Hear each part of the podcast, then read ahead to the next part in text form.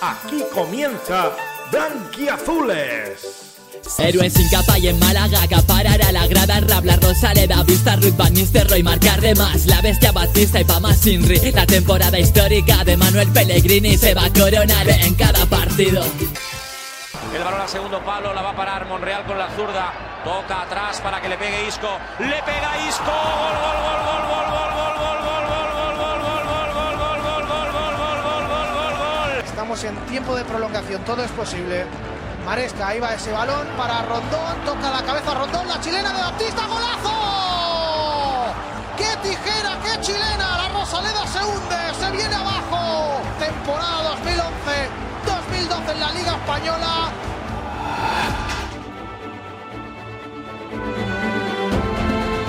Bienvenidos un día más a nuestro podcast de Blanquiazules, este bloque donde hablamos e informamos de todo lo que ocurre en el Paseo de Martiricos, en Málaga Club de Fútbol. Hoy toca hablar de ese encuentro de la jornada número 6 de la Liga Smart Bank, donde el Málaga se enfrentaba en el campo de la Romareda en Zaragoza al Real Zaragoza. El Málaga Club de Fútbol se lleva los tres puntos de la Romareda en un partido que fue de más a menos. Su brillante primera parte sirvió para alzarse con el triunfo ante un Real Zaragoza que pagó muy caras sus concepciones atrás. Los de Pellicer volcaron su juego por las bandas y optaron por los contragolpes ante la insistencia de los de Baraja en tener el balón.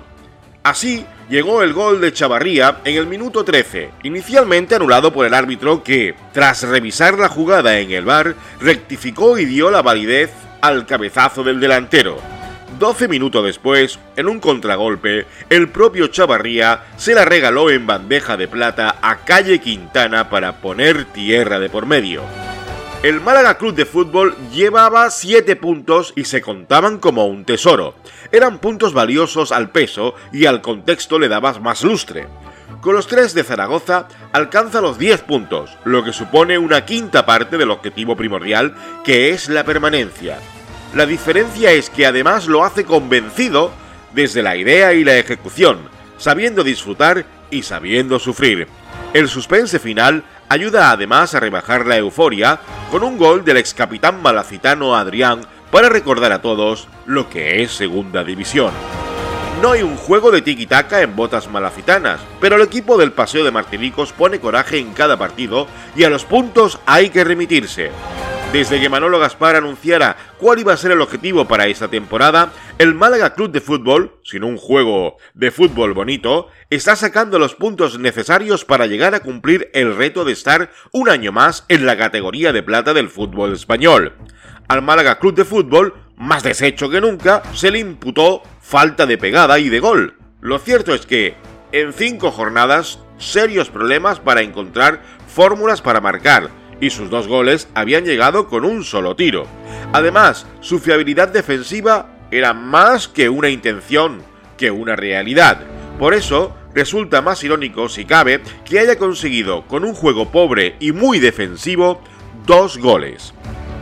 Una primera parte de mucha concentración por parte de este Pellicer Team, que supieron aprovechar, no como en el choque anterior, jugando con la premisa de un jugador más respecto a su rival.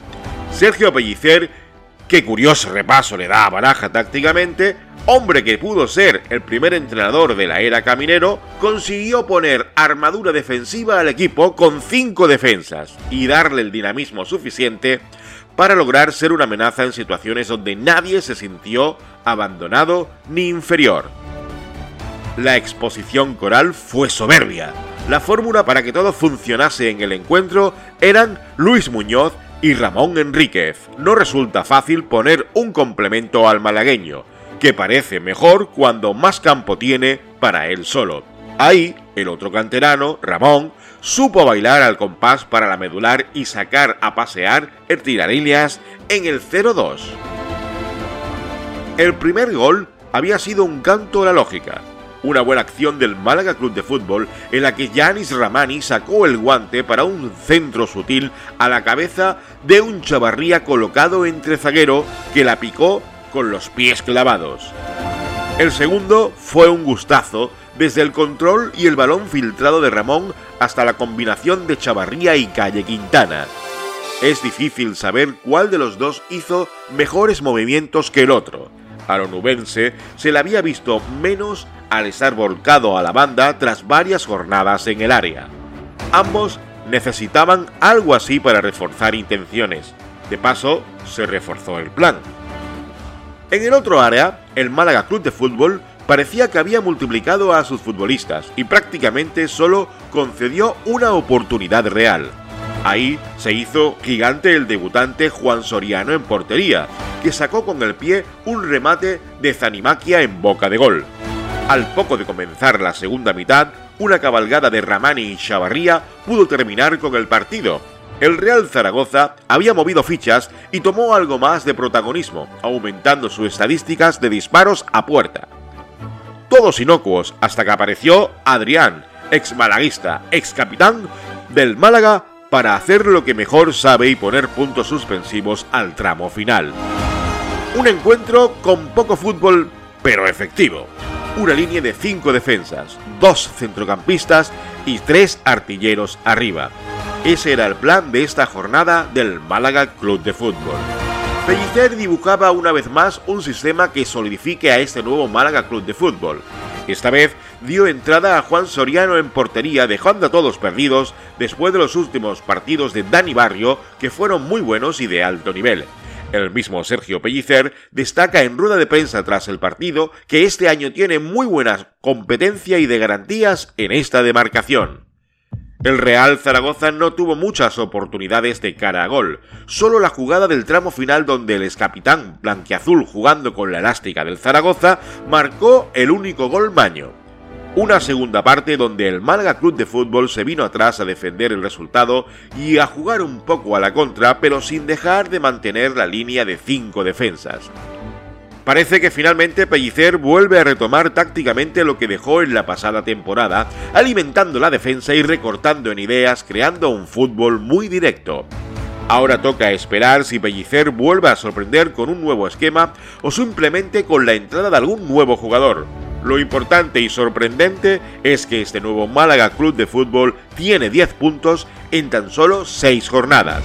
La afición espera ansiosa los posibles cambios, o si este es el estilo propio de, por definición de este nuevo Málaga Club de Fútbol, de cara a la próxima jornada de liga donde el Málaga Club de Fútbol recibe al Real Sporting en el Templo Malacitano, La Rosaleda, este próximo jueves 22 de octubre a las 9 y media de la noche.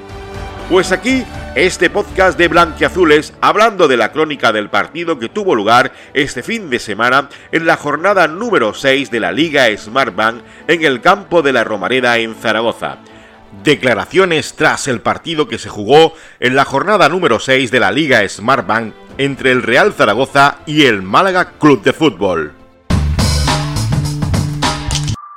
Aquí hay una varita mágica, aquí no hay ningún mago. Aquí hay trabajo, mucho trabajo, mucho trabajo y siguiendo trabajando y a seguir trabajando porque van a venir también situaciones como anterior en el cual pues eh, hemos estado dos tres partidos sin, sin, ver portería, entonces ya aparece otra vez el pánico. ¿no? En los 10 puntos llevamos, llevamos eh, seis jornadas. Eh, sabéis las circunstancias que hay. Es muy bonito ilusionarse, es muy bonito, pero hay que recordar de dónde vienes. Para nosotros el camino es esa, esa humildad, ese trabajo, el de ir sumando puntos, el de ir soltando piedras, que nos vayan liberando y tenemos muy claro que ya lo que vivimos el año pasado fue muy duro y lo que vamos a intentar es disfrutarlo sin llegar a esa situación y luego eh, poder sumar los 50 puntos cuanto antes para luego poder sobre todo ir partido a partido y sumar, sumar, ilusionarse con, con todo lo que nos marque el partido. Hay que celebrarlo, pero sobre todo mañana ya a pensar en el partido de, de, del Sporting junto con Pablo y con Calle, nos pueden dar esa variedad. Jugando con, tres atacantes, pueden jugar también por fuera, que luego en ataque eh, para nosotros eran como un tres atacantes, juntarse los tres para generar los, espacios para que aparecieran Calero y Matos. El único jugador por posición específica en el campo que no puede ser polivalente es el portero. Ese es el único. Van a jugar los dos, dependiendo del partido, dependiendo del contexto. También sabemos que es una posición muy específica y hay que manejar muy bien los tiempos. Tenemos dos porteros y que tenemos que gestionar el grupo pensando en qué es lo mejor para, para, para, el, para, el, equipo y en cada partido. Y hoy ha jugado Juan y, nada, y Dani va a tener también su oportunidad porque eh, están entrenando los dos de manera sin olvidarnos de Gonzalo, porque sabéis perfectamente que aquí hay que competir eh, diariamente en el entrenamiento y luego competir en los partidos. Y estamos tremendamente muy contentos con, con el tema de la portería. Siempre tenemos que mejorar. Eh, yo creo que para mí lo más feliz que me hace es el grupo, el trabajo del grupo. Son partidos sobre todo que estaba la situación para, pues para, para, marcar el camino. Esto es un trabajo de equipo. Tiene que ser ese es el camino que haya rendimiento. Eso al final nos va a hacer muchísimo más fuertes para un futuro y sobre todo en esta, en esta tituladora de, de competición y en los partidos que vienen de alto nivel, ¿no? Los delanteros que marquen gol, que, fluya, pues hay que encontrar ese estado. ¿eh? Pues hoy hemos encontrado con, junto con Pablo con, con, Calle, pues vamos a encontrar también a Josabé, a Jairo, a Cristian, a Orlando cuando esté, a Yanis, a toda esa gente de ataque, más las ayudas de los centrocampistas y los defensas en relaciones a balón parado. Sí que es verdad que creo que la segunda parte sí que nos ha faltado, sobre todo eh, el, el, de saber apretar un poco más arriba, porque el apretar arriba nos hacía robar y dar luego dar pases, dar pases hacia atrás, atraerlos y desgastarlos. Para mí es un 10 para, para, para, los chicos porque me están trabajando muy duro y, venimos de, semanas muy complicadas, de mes muy complicado y, y, esto nos tiene que hacer sobre todo pues el estado anímico, confiar en el compañero y confiar en uno mismos, pero desde la humildad. Nos vemos en el siguiente podcast. Saludos cordiales de un servidor, Juan Trigueros. Nos vemos en Blanquiazules.